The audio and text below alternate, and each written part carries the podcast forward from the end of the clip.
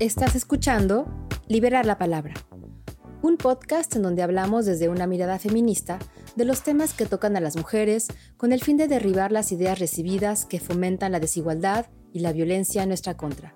Acompáñame a descubrir cómo una sociedad menos violenta, más incluyente, justa e igualitaria es posible y tarea de todos y todas. Yo soy Greta Guzmán. Bienvenidos y bienvenidas a Liberar la Palabra.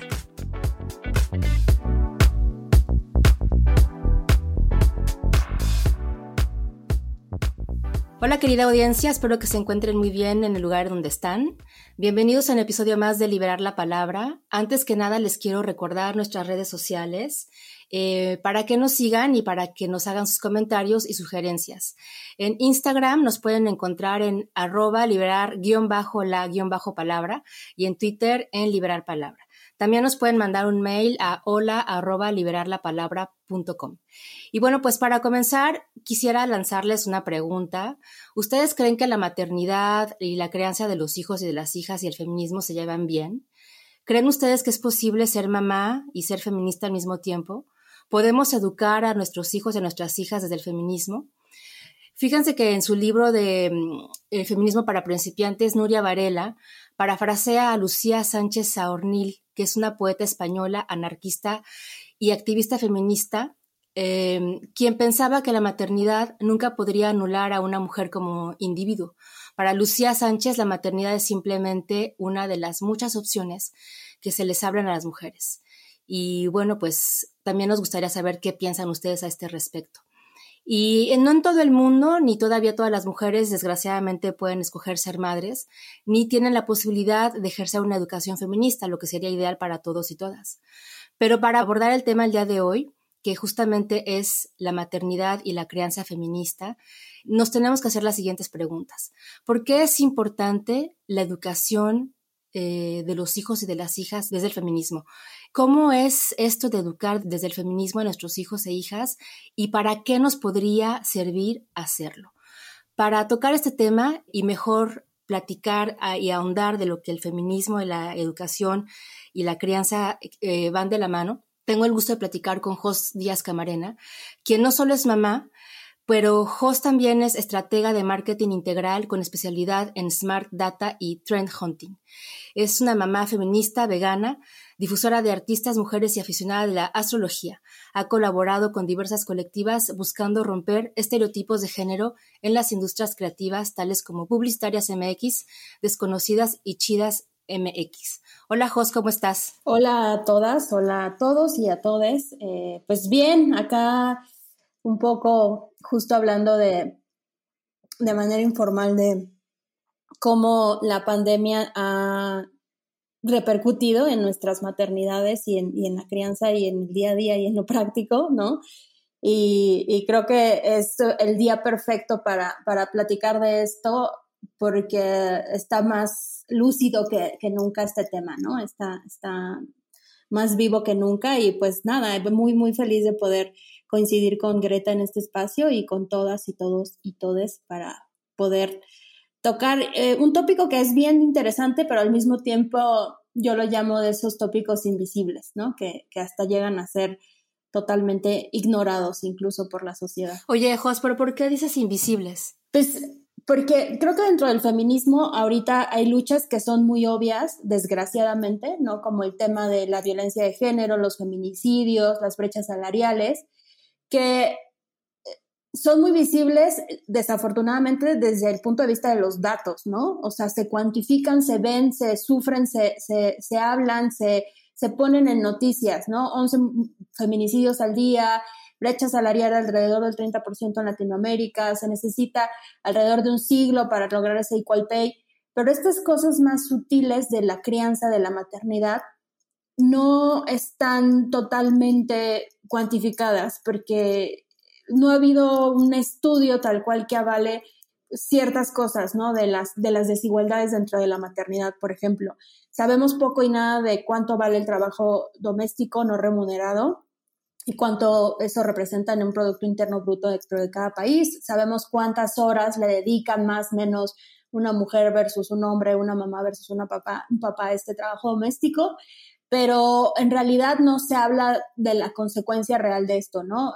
incluso el término, por ejemplo, techo de cristal, ¿no? Es eso, ¿no? es un techo imaginario que es muy sutil, ¿no? Que tiene que ver más por una cuestión de cosas que no son tan visibles, ¿no? Porque se empodera y se empuja a la mujer a crecer hasta donde ella quiera, pero tiene 20 mil cosas que la amarran a 20 mil cosas y obstáculos, ¿no? Entonces, creo que como platicábamos, ¿no? Este tema también de la maternidad se vive desde lo individual y se juzga desde lo colectivo, ¿no? Entonces, al ser la casa un espacio totalmente privado, es muy difícil saber lo que sucede y ha sido muy difícil saber lo que sucede en temas de crianza en el día a día, ¿no? Entonces, creo que eh, a eso me refiero, aunque, a que es algo invisible, porque es un tabú, no se puede hablar de esto, ¿no? La maternidad sigue siendo pues un tema de, perfección, de amor, de entrega, de, muchas cosas y muchos valores totalmente positivos y, emotivos. Y cuando se trata de abordar la maternidad desde una realidad pues más terrenal, a veces es prácticamente nula, ¿no? O, juzgada, ¿no? ahí es donde ya entran las malas, las malas madres, ¿no? Por llamarlo de alguna manera. Oye, Jos, y vamos, vamos a platicar, o sea, un poquito para, que la, para situar a la gente de, lo que estamos tratando de explicar. O sea, humildemente, como te había puesto en, la escaleta que te mandé, ¿qué es el feminismo? o sea, para, para arrancar de ahí y luego relacionar el feminismo con la maternidad y la crianza feminista, ¿no? Eh, pues mira, creo que hablar de feminismo como un tema de, igualdad eh, hoy en día ya es bastante cuestionado. Eh, se habla más del feminismo desde un punto de vista de equidad, porque a lo largo de la historia ha habido o hay muchas eh, pues injusticias, ¿no? De cómo se ha formado el género a través de hombres, mujeres, ¿no? Que ha implicado esta formación, ¿no? Y donde las mujeres hemos perdido muchos derechos, ¿no? A lo largo de la historia derecho a la propiedad privada, derecho incluso a decidir sobre nuestros hijos, derecho a estudiar, derecho a, trabajar, derecho a votar, ¿no? Todos estos derechos tal vez no los perdimos, más bien no los teníamos, más los hemos tenido que ganar a lo largo de la historia, ¿no? Hemos tenido que ganarnos ese espacio y esa figura dentro de la historia, ¿no? Cuando en realidad, pues siempre hemos estado ahí haciendo una labor totalmente primordial en el hecho justo, ¿no? De esto, mucho de crianza, de, comunidad, de formación social y cultural de, las comunidades, de las familias, de cómo funciona el tejido social. Entonces, al final del día, durante todo este proceso histórico, nos ha tocado eso, ¿no? Buscar esa equidad donde debemos de tener acceso a los mismos derechos, a las mismas oportunidades pero respetando nuestra propia narrativa, ¿no? También el hecho de decir buscamos igualdad es querer equipararnos a ser como los hombres, ¿no? A querer entrar en este sistema heteropatriarcal. Y también ahí es donde se habla mucho, se, se pone mucho en tela de juicio. ¿Queremos eso? La verdad, yo te podría decir que no. Yo más bien creo que las mujeres desde el feminismo tenemos que respetar y buscar nuestra propia narrativa buscar nuestras propias comunidades, nuestras propias economías, nuestras propias posturas sociales e incluso nuestros propios sistemas de liderazgo, ¿no? Tenemos por ahí a, a, Jacinda Arden, ¿no? Alexandra Ocasio, todas estas figuras políticas que están buscando un sistema de liderazgo totalmente diferente, ¿no? Entonces creo que si bien el feminismo se define como pues una postura que busca equidad, ¿no? Es también una postura que creo que busca equidad y también cambiar el status quo, ¿no? Cambiar ese heteropatriarcado donde todo funciona bajo la lupa de un hombre blanco, ¿no? Poderoso y exitoso, binario. Entonces, creo que eh, podríamos hablar todo el capítulo de eso, ¿no? De, de la descripción y, y, y, desmenuzar el tema feminismo, pero en general pues es un tema de, derechos, de derechos humanos, de, derechos sociales, de, muchas cosas, buscando eso, ¿no? Buscando esa equidad, ese respeto uno a uno. Oye, Jos, y entonces, a ver, porque eso es súper profundo y, tienes razón, o sea, sí podríamos pasarnos todo el capítulo, el, episodio hablando nada más de eso, pero acá lo interesante es es cómo relacionamos todo lo que acabas de decir y lo que el feminismo busca establecer, este movimiento que tiene ya muchos años existiendo afortunadamente, y que, cómo se conjunta eso con la maternidad y con la crianza feminista. O sea, ¿se puede, se puede conjuntar esas, estas, estos tres conceptos?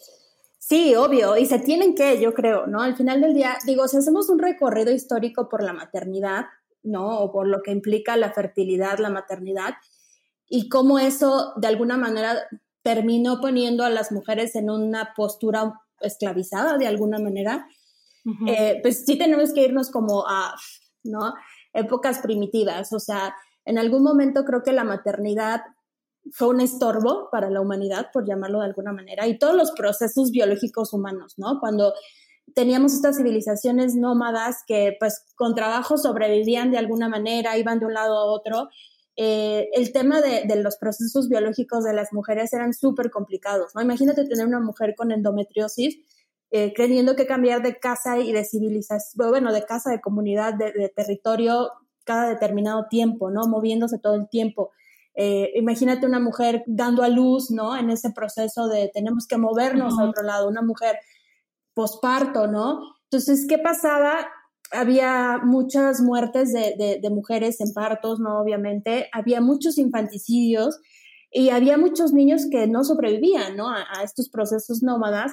Entonces, desde ahí la maternidad pues era como de alguna manera un estorbo, ¿no? Y, e incluyo los procesos biológicos también porque, insisto, ¿no? O sea, imagínate una mujer con endometriosis en, en estas civilizaciones nómadas, pobre, ¿no? No sé cuánto tiempo sobreviviría, ¿no? Es, es, más, no sé si la endometriosis sea algo que se haya diagnosticado de alguna manera reciente, pero anyway, creo que esos procesos biológicos ahí estaban y eran, eran ese estorbo, ¿no? Entonces, a raíz del, del sedentarismo, la maternidad adquirió otra, otra vista, ¿no? Incluso pues está toda esta teoría que, que, la agricultura en realidad la descubrieron las mujeres, ¿no? Con, con toda esta observación de, de, la fertilidad, de los procesos fértiles, de, de, cómo lo que sucede en mi cuerpo puede suceder en la tierra, ¿no? Entonces las mujeres se convirtieron en, en o cambiaron un poco su valor desde ahí, ¿no? Y se organizaron los trabajos de una manera, pues, digna, por llamarlo de alguna manera, para toda la comunidad, ¿no? Donde si bien las y los más fuertes, ¿no? Porque también hay data que habla que no solo los hombres cazaban, ¿no? Por ahí en el libro de Caroline Criado Pérez hay data de que alrededor de casi el 40% de muchos huesos de guerreros de épocas primitivas eran de mujeres, ¿no? De muchos vikingos. Entonces, tampoco es como esta historia que nos han hecho creer que, ay, el hombre era el que salía a cazar y la mujer pues se quedaba en su casita, ¿no? No, no, no. O sea, también había mujeres que, que salían a, pues a cazar, a pescar. Había otras que se quedaban al cuidado de los hijos, de, al cuidado de los huertos, ¿no? A, hacer vasijas, a, a, generar otro tipo de trabajos dentro de la casa, por llamarlo de alguna manera. Entonces ahí como que se empieza a equilibrar el tema. Después empieza otro desequilibrio que tiene que ver con ya el uso de metales, ¿no? El uso de cosas más pesadas. Por ahí el uso de los metales, pues también eh, trajo un tema de tecnología, ¿no? Por llamarlo de alguna manera, porque se empezaron a crear algunas herramientas para la misma agricultura. Entonces, herramientas que a lo mejor muchas mujeres no podían cargar. Y ahí es donde la mujer se volvió otra vez medio inútil, ¿no? Porque es como que no estás al nivel del nombre para poder manipular metales, para poder manipular herramientas. Y entonces, pues ya sabemos, ¿no? Viene toda la parte de la construcción de, de lo que llamamos de alguna manera, pues el patriarcado, ¿no? La, la familia patriarcal, donde prácticamente la mujer pues pasó a ser una esclava más, ¿no? O sea, estaba eh, las tierras, los esclavos y los, y, los, y los patriarcas, ¿no? Entonces los patriarcas decidieron que la mujer iba a tener pues ese nivel, ¿no? Al nivel de la tierra del esclavo, ellos, las mujeres iban a ser parte de estas posesiones, ¿no? Entonces ni siquiera tenían derecho sobre sus propios hijos, lo cual era terrible. Claro, y de su, maternidad. Exacto. Y entonces ahí viene también todo un tema de, pues de poderío, ¿no? De, del patriarca que se quiere apropiar de incluso de más tierras, de más esclavos, de más mujeres, ¿no? Y ya sabemos cómo, cómo, cómo se desencadena todo esto, ¿no? Y, y la mujer se convierte en eso, ¿no? Como la maternidad se convierte en un, pues en, un, en una persona de alguna manera con poco valor dentro de la producción y eso le, le resta valor dentro de la practicidad de la, de la vida, ¿no? De la crianza, de, de, lo que significa el día a día. Y yo creo que a partir de ahí es importante analizar eh, la, la, paternidad desde un punto de vista feminista, porque es eso, ¿no? Nos vamos atrás a ver qué significa la maternidad, qué ha significado, por qué ha cambiado, porque hoy en día ser mamá es es darle de comer sano a tus hijos, lavar los trastes sonrientes con un jabón floral y, y, llevarlo a la escuela con el mejor lunch más sano, porque pues si no, ya fracasaste, ¿no? Entonces, ¿cómo, cómo, cómo pasamos de, de, de, ser una mujer que aportaba dentro de la comunidad, desde la agricultura, desde la división del trabajo, a ser una figura de amor incondicional, de una figura de, de obligación moral y una figura de perfección, ¿no? E, entonces creo que es bien interesante cómo el feminismo nos pone esa lupa, ¿no? De, de a ver qué significa todo este proceso y por qué es importante romperlo. Oye, Jos, entonces, a ver, ¿y, cómo, sería hablar de una maternidad desde el feminismo? O sea, ¿en qué momento ahorita las, las mujeres que nos están escuchando a lo mejor que tienen hijos o que van a tener hijos o que están pensando en tener hijos o que no van a querer no tener hijos jamás, a lo mejor también, porque es el tema puede ser inclusive interesante para las que no queremos o no quieren. Eh, ¿Cómo sería maternar desde el feminismo? ¿A qué se refiere esto?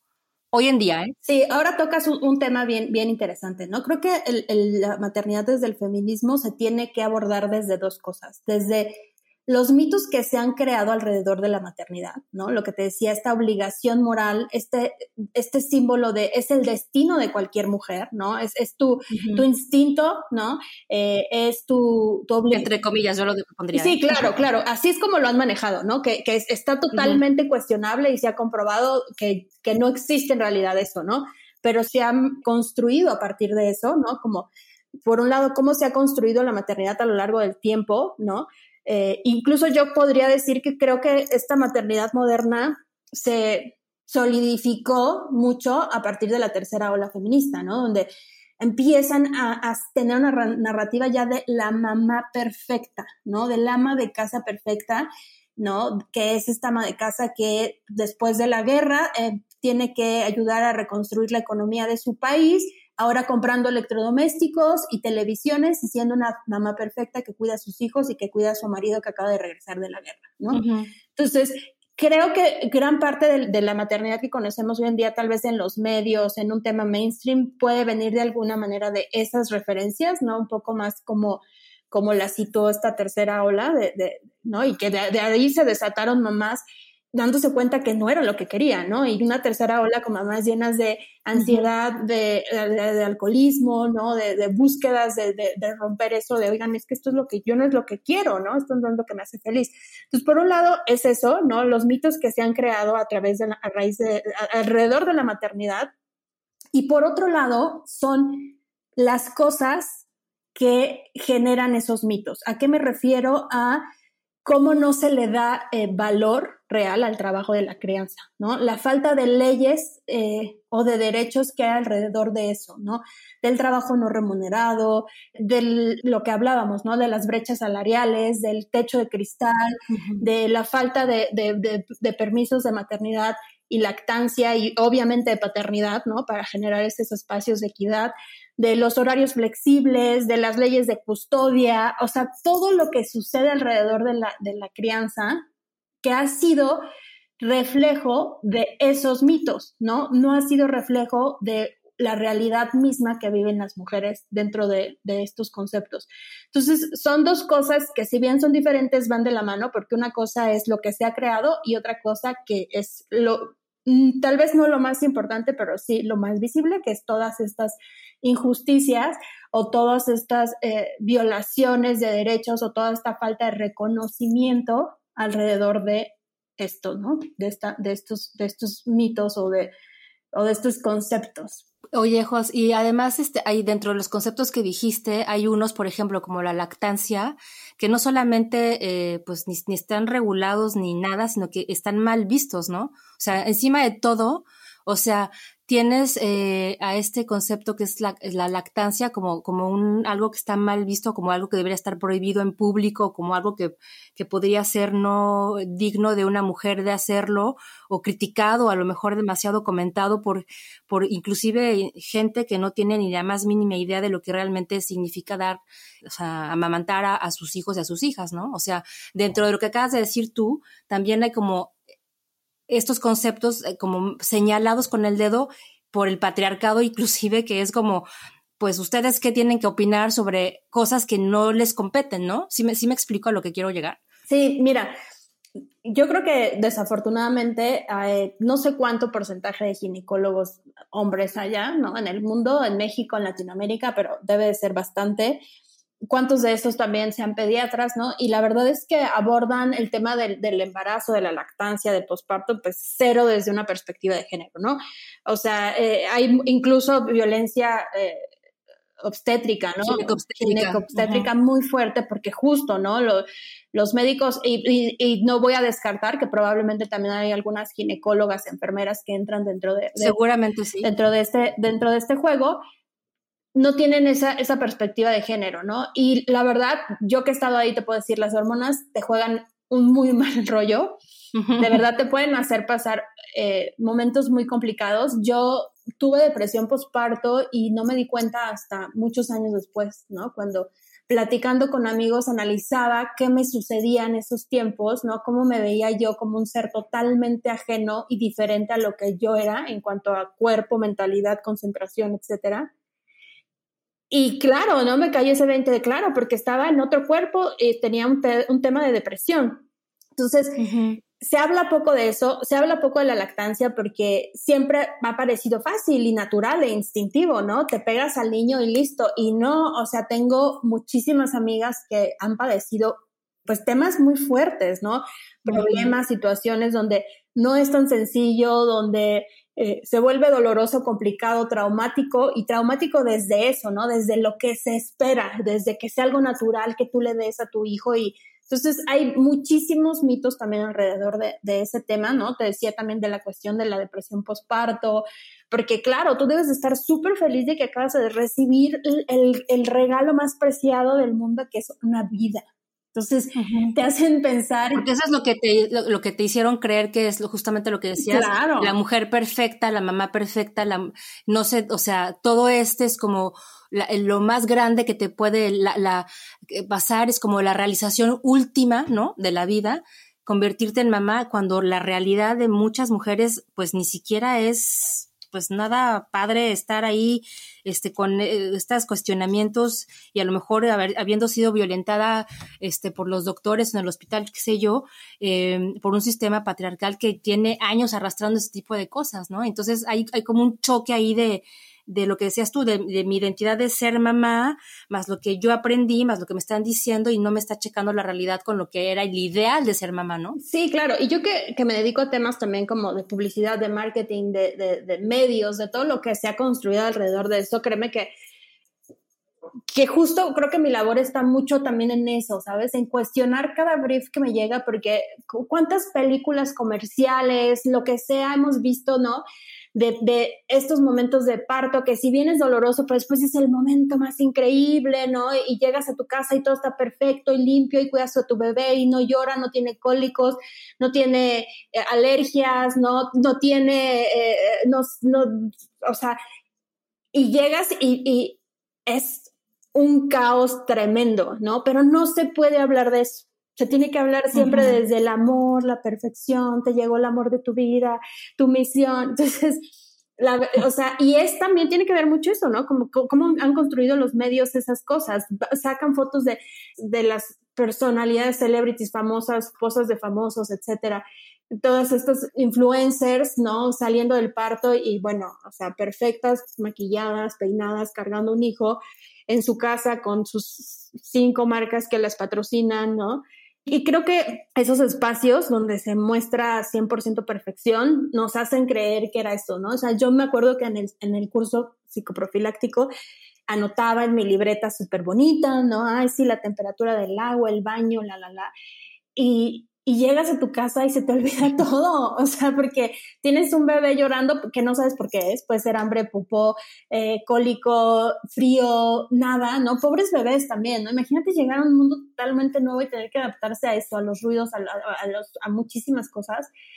Entonces todo se te olvida, ¿no? En mi caso, y te digo, creo que también hay un altísimo porcentaje de mujeres que estamos pasando por depresión por posparto y no lo sabemos, ¿no? Entonces, además eso, se te, juega encima tu, la salud mental y, y los horarios donde comes cuando puedes, te bañas cuando puedes, vives de noche, se vuelve en realidad una cuestión caótica de alguna manera, ¿no? Que nadie te cuenta, además. Oye, Jos, y, para, para justamente para poder ayudarnos a que las mujeres se enteren, sepan o nos ayudemos entre nosotras, ¿cómo el feminismo nos puede ayudar a justamente a hablar, y este podcast por eso se llama así, liberar la palabra, justamente a liberar la palabra de lo que verdaderamente es? Y a ver, ojo, no estamos diciendo que ser mamá o maternar sea horrible, o sea, no por si a lo mejor se malentiende, no, sino que simplemente como muchas cosas que son realidades, que no checan con los ideales impuestos ni por la sociedad, ni por el patriarcado, ni por los medios, ni por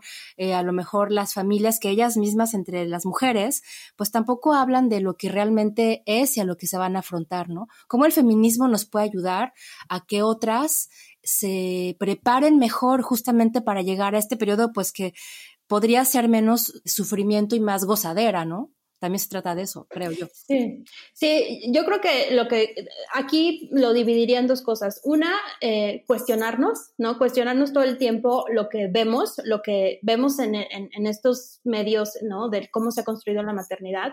Eh, cuestionarnos, eso es lo que quiero, eso es posible, eso será real, ¿no? Y de ahí, si nos da un poco más de curiosidad, pues bueno, a lo mejor leer más, ¿no? Sobre estas historias, ¿no? Leer más, a autoras como Rita Segato, ¿no? Que hablan mucho de, la crianza feminista, de la, generación de comunidades a través del feminismo, del cuidado, de todo esto. Si, si les da esta, este paso siguiente a la, curiosidad, si no simplemente es cuestionarnos, ¿no? Cuestionarnos, eh, en realidad la perfección es el valor más grande que puede tener la maternidad. ¿Cómo yo puedo eh, ser feliz dentro de este espacio de maternidad sin dejarme llevar por lo que han se ha creado, ¿no? Yo recuerdo que, y, aquí va mi segundo consejo de alguna manera, volver a generar comunidades, ¿no? Creo que esta tercera ola, como te decía, pintó un poco lo que es ahora la, maternidad, la mujer, y, tiene que ver mucho con la mujer perfecta y la mujer multitasking, que se encierra en su casa y que lo que pasa dentro de la puerta de su casa solo lo vive ella y lo controla ella, ¿no?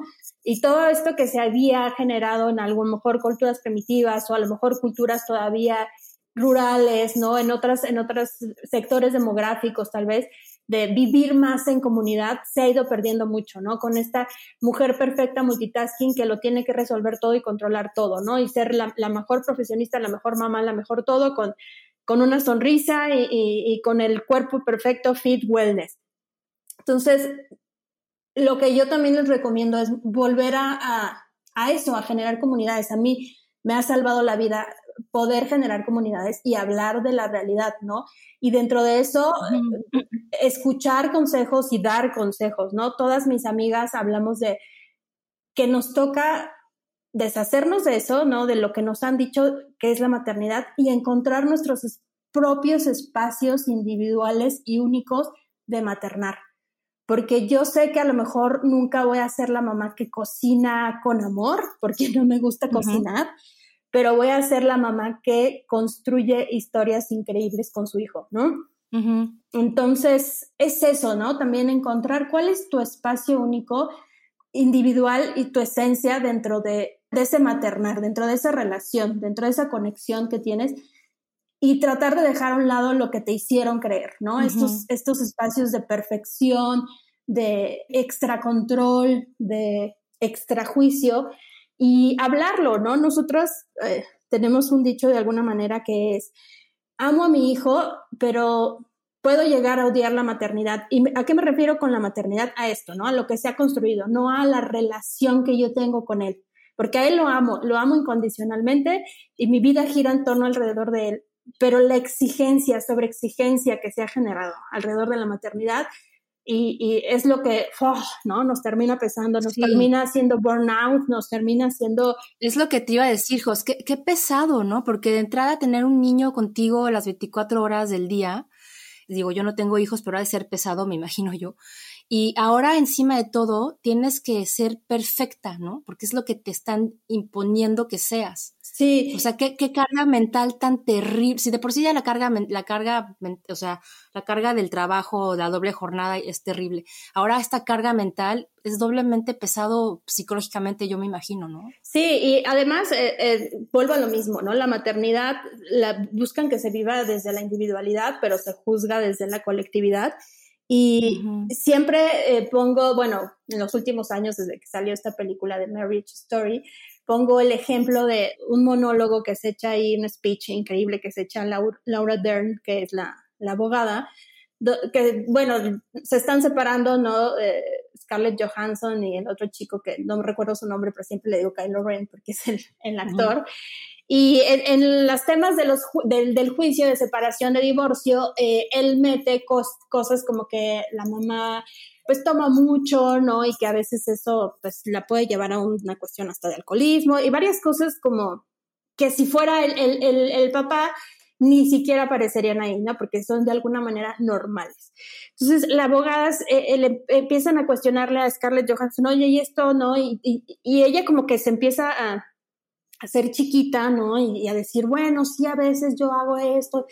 Y ella le dice, no, para aquí, tú no puedes hablar de eso. O sea, tú no puedes decir eso, que, que tú has sido o eres una mala madre en frente del juicio, porque estamos, eh, vamos, a, vamos a responder algo que se espera de, de una maternidad perfecta, ¿no? Y justo habla de que la construcción que tenemos de la maternidad, sobre todo a lo mejor de este lado del mundo, ¿no? Más en la parte occidental, pues viene de una maternidad judío-cristiana que es la Virgen María, ¿no? Donde la Virgen María, ¿qué es? Es perfecta, ¿no? Es, es, perfecta, es virgen, ¿no? Estuvo todo el tiempo acompañando a su hijo, ¿no? En la, en la, Biblia aparece constantemente, estuvo hasta el final cargándolo, hay obras de arte alrededor, ¿no? De, de, de este momento donde ella está ahí de principio a fin.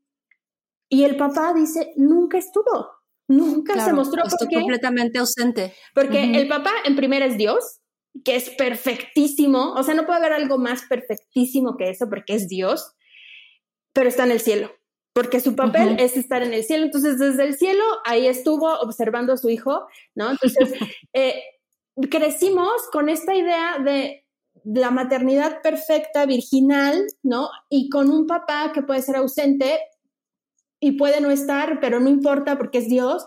Y después tuvo un papá terrenal que también nunca supimos cuándo ni cómo estuvo, ¿no? A lo mejor soy muy ignorante de la Biblia, pero, pero no recuerdo mucho a un José protagonista de cada versículo.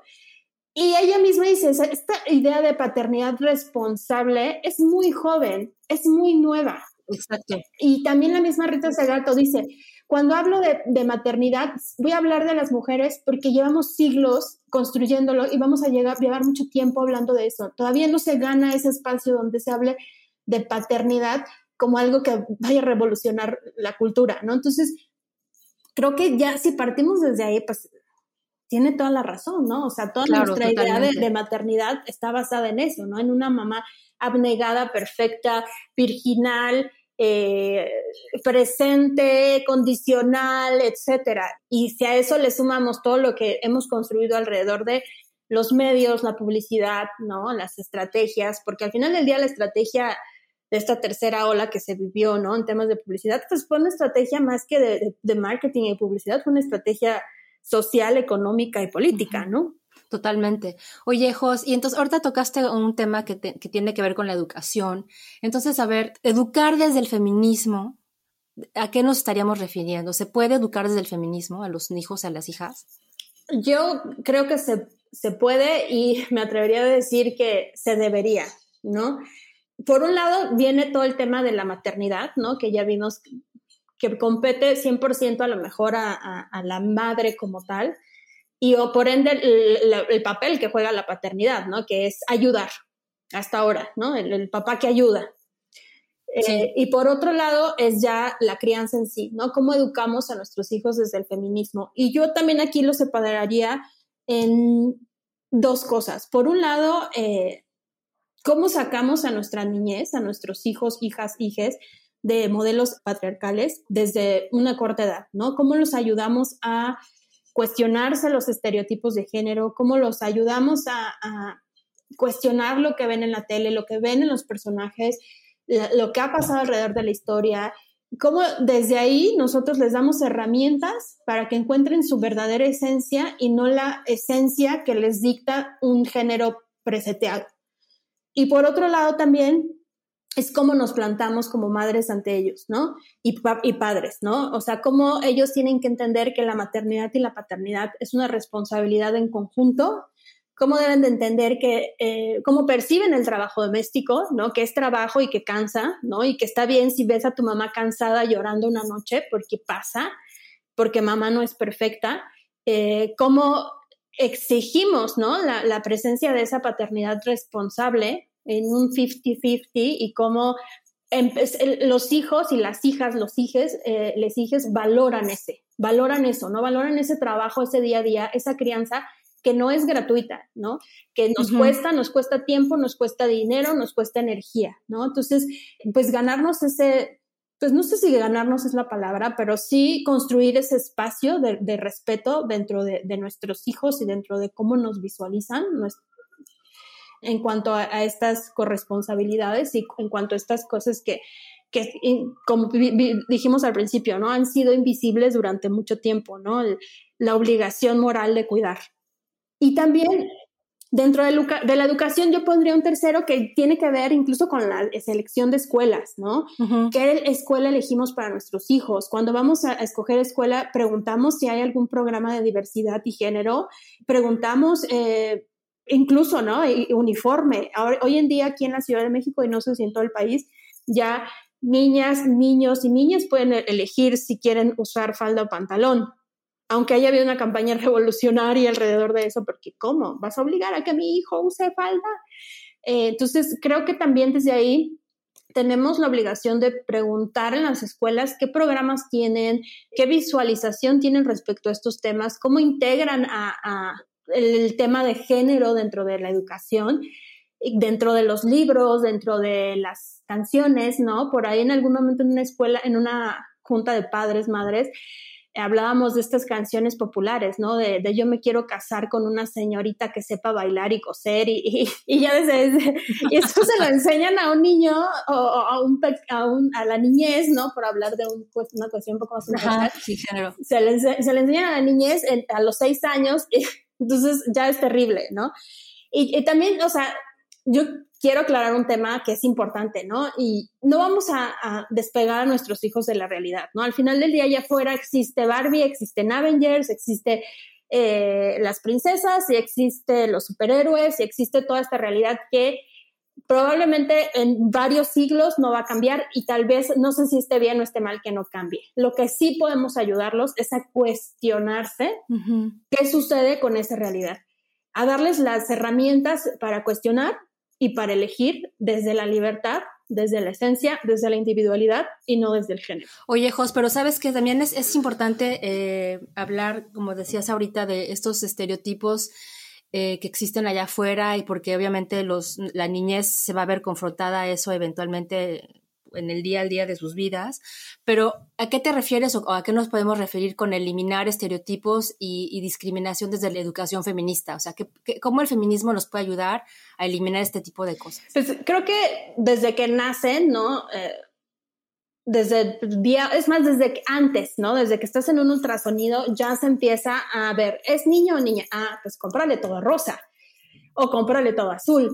Ah, pues ponle el cuarto de avioncitos o ponle el cuarto de princesitas. Entonces, desde que antes de nacer, ya se nos empieza a presetear desde un tema de género binario, ¿no? Si es rosa o es azul. De ahí la elección incluso del nombre, ¿no? Ya te, ya te, caracteriza por algo. Acabo de ver una serie que se llama Worm Stories, de, que tiene que ver justo con cosas de ropa. Una chica hizo su bat mitzvah, e incluso tiene un nombre diferente porque es una chica chique eh, no binaria.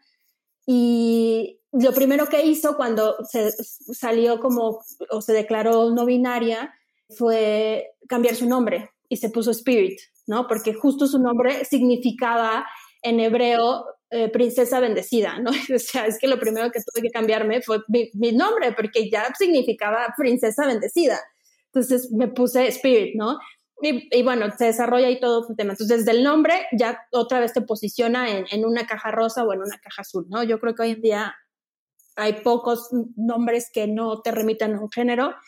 Y luego, pues todo lo que se piensa empieza a construir, ¿no? La niña es la bonita, la delicada, eh, la niña de papá, la, la, que se sienta bien, la que se sienta con las piernitas cerradas, la calladita, ¿no?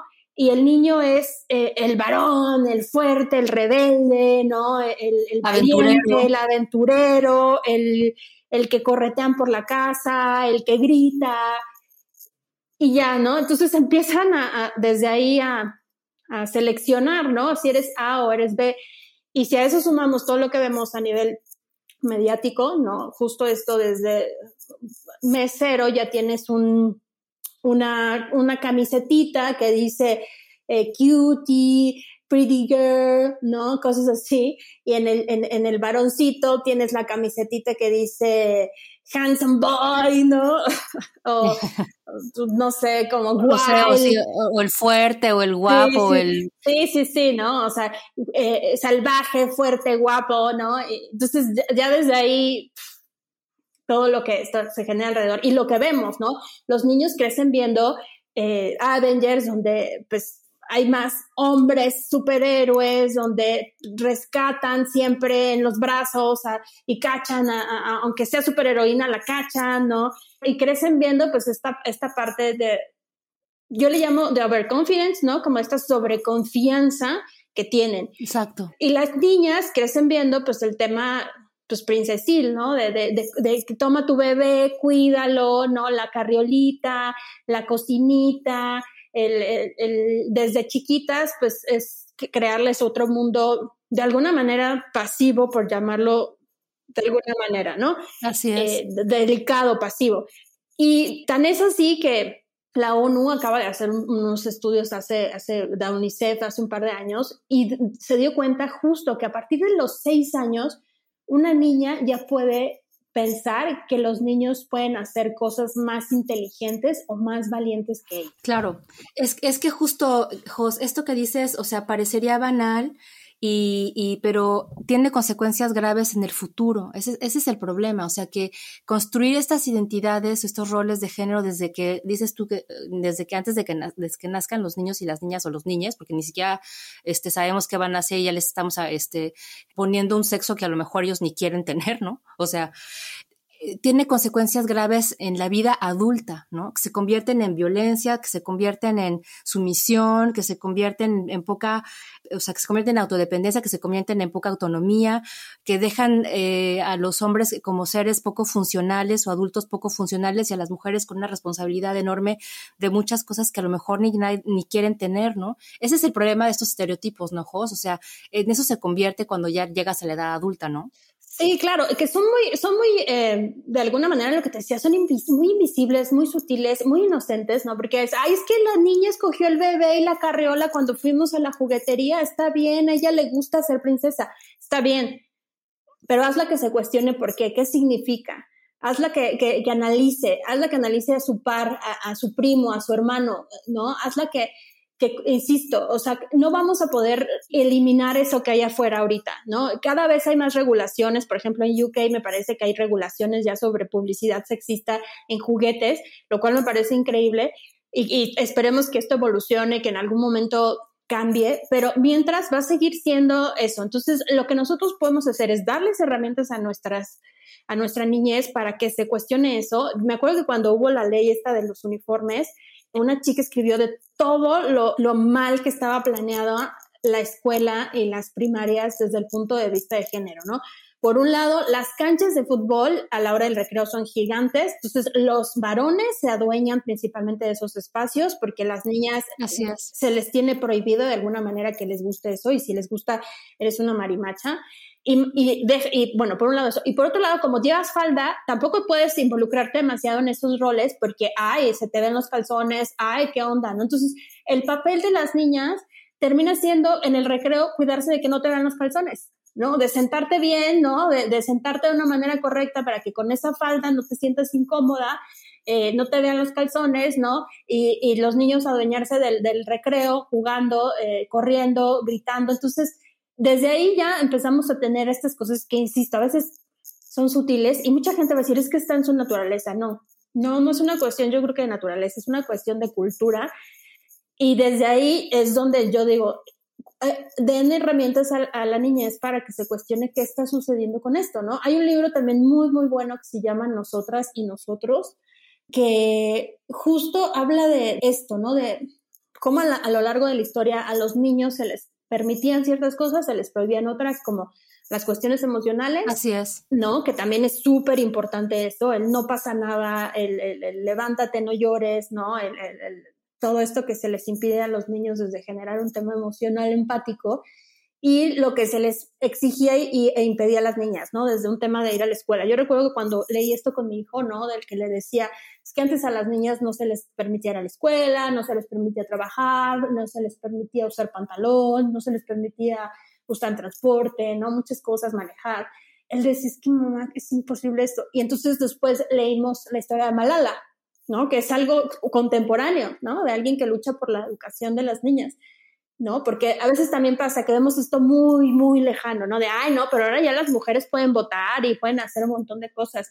Entonces vemos, leímos la historia de Malala y, me acuerdo que unos días después fuimos a una marcha y su pancarta, él dibujó a Malala, ¿no? Porque decía, eh, está prohibido prohibirle a las mujeres, ¿no? Eh, entonces creo que es importante que que eso, que les demos herramientas para cuestionarse. Al final del día, si mi hijo ha hecho sus fiestas de cumpleaños de Star Wars y de, dinosaurios, ¿no? Y de repente o sea, no está mal que les gusten esas cosas. Al final del día son, están hechas para eso, son impresionantes, ¿no? Yo me, siento a ver con él estas películas y digo, wow, qué impresionante.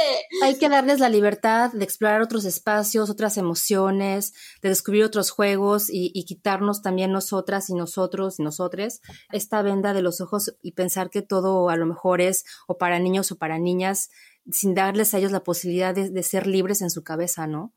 Creo que es súper importante. Y, y, cómo se están, cómo ellos mismos se construyen esto, ¿no? Porque esta parte de que una niña a los seis años ya piense que su, su par es más inteligente y más, más valiente, es, es, grave. Es, grave. Sí, es grave. Es muy grave. Y eso pocos papás lo saben.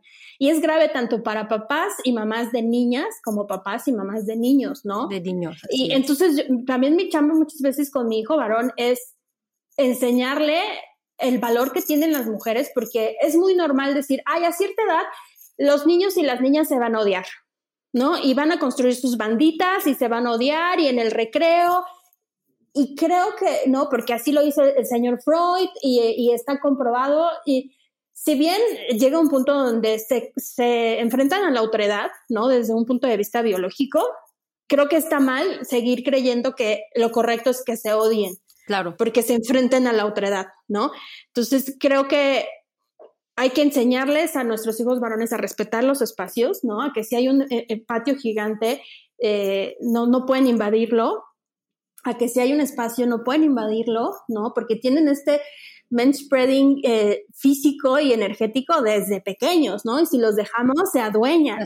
Y las niñas tienen que jugar en un rinconcito, ¿no? Todas calladas. Entonces, yo creo que es eh, eh, insisto, es darles y darnos herramientas a nosotros para cuestionar desde dónde y por qué estamos haciendo eso, porque hay consecuencias, ¿no? O sea, no se trata de, ay, es que tú quieres que mi hija sea una machorra y que no le guste el rosa. Me encanta que le guste el rosa, pero empodérala para que no piense que un niño de su misma edad es más valiente o es más inteligente ayuda a cuestionarse. Oye, Jos, fíjate que ya este, se nos está acabando el tiempo, porque la verdad lo que, lo que nos cuentas es súper interesante y a lo mejor podríamos después eh, desmenuzar más, más a profundidad estos temas. ¿Cuáles son o cuáles sería tu consejo para las, las mamás o los papás o las personas que nos están escuchando que quieran tener eh, hijos o que se van a aventurar en, en la aventura de ser padres y madres de familia para educar a sus hijos desde el feminismo? Eh, pues la verdad no sé si, si, le pondría la etiqueta desde el feminismo tal cual, porque a veces a la gente le da miedo, ¿no? Decir, ay, soy feminista, ¿no? Pero sí desde un punto de vista sin prejuicios, sin etiquetas, sin ser lo que, el deber ser de lo que esperan, ¿no? Eh, cuestionarse, eh, hablar desde la, no desde la perfección, sino desde la esencia y valorar, valorar el trabajo que se hace en casa, el trabajo doméstico, el trabajo de la crianza, valorarlo desde todos los aspectos, ¿no? Desde el aspecto energético, económico, cultural, político, social, todo lo que se construye desde la casa que no se ve y que se refleja y que se debería de, valorar mucho más. Si les da curiosidad, pues leer un poco de estas historias, ¿no? De cómo se ha generado históricamente los conceptos de maternidad generar comunidades, ¿no? Donde se pueda hablar abiertamente, donde sea válido tomarse una copa de vino y llorar y hablar de cansancio, de frustración, de ayuda, ¿no? Eh, la ayuda, digo, hoy en día la pandemia nos rompió mucho ese esquema, pero yo con mis amigas, amigos, hacemos mucho eso, ¿no? Salir juntos de vacaciones, oye, esta tarde te dejo a mi hijo, sí, no importa, oye, yo lo llevo al parque en lo que tú haces esto, ¿no? Oye, te traigo algo de comer, oye, yo invito a las vacaciones esta vez, ¿no? Generar esos espacios de comunidad familiar, ¿no? Y insisto, pues eh, paso uno, cuestionarnos. El status quo es lo más fuerte, el status quo es lo más difícil de cuestionar y de romper. Entonces, si nosotros ya un día nos levantamos con las ganas de cuestionar, ya estamos del otro lado. Ya lo que sigue es, aprender un poquito más, ¿no? Leer, eh, preguntar, investigar y poco a poco ir avanzando, ¿no? Insisto, no vamos a a, bloquear lo que hay afuera porque vamos a ser hijos que vivan en burbujas y tampoco se trata de eso, ¿no? La niñez tiene que enfrentarse a, lo que, a la realidad, pero sí desde otra perspectiva y con otra lupa, ¿no? Claro. Yo también siempre les digo, este, si les, si lo que estamos diciendo aquí les, les causa roncha o dicen ay no, o, o pónganse a leer, investiguen, porque esa es la única manera de, de sacarse la espinita. Pues, Jos, te agradezco muchísimo tu tiempo, tu energía, tu sabiduría en este tema. Este, si la gente te quiere contactar, ¿cómo le hacen? Pues mira, eh, mis redes sociales eh, están eh, a disposición. Por lo general estoy mucho más activa en Twitter o en Instagram. En Instagram me encuentran como Jos Díaz C, que se escribe J-O-S-S, Díaz con Z, C de casa. Y en Twitter me encuentran como arroba hippie del cosmos, hippie con doble P y E del cosmos. Entonces, pues nada, ahí me, la verdad creo que tengo bastantes eh, referencias justo como de crianza por ahí, si quieren tener más referencias de libros, de, de autoras, de todo, pues adelante, ¿no? Yo soy feliz de crear una sociedad más justa y más respetuosa para todos. Ya somos dos. Pues muchísimas gracias, estamos escuchándonos pronto y te agradezco muchísimo y nos vemos, nos escuchamos en la próxima emisión. Súper, que estén muy bien, eh, a la disposición de todos y gracias Greta por, por dar este espacio de hablar de la invisibilidad. Nombre, gracias a ti. Nos vemos en el próximo episodio, querida audiencia, y hasta la próxima. Adiós.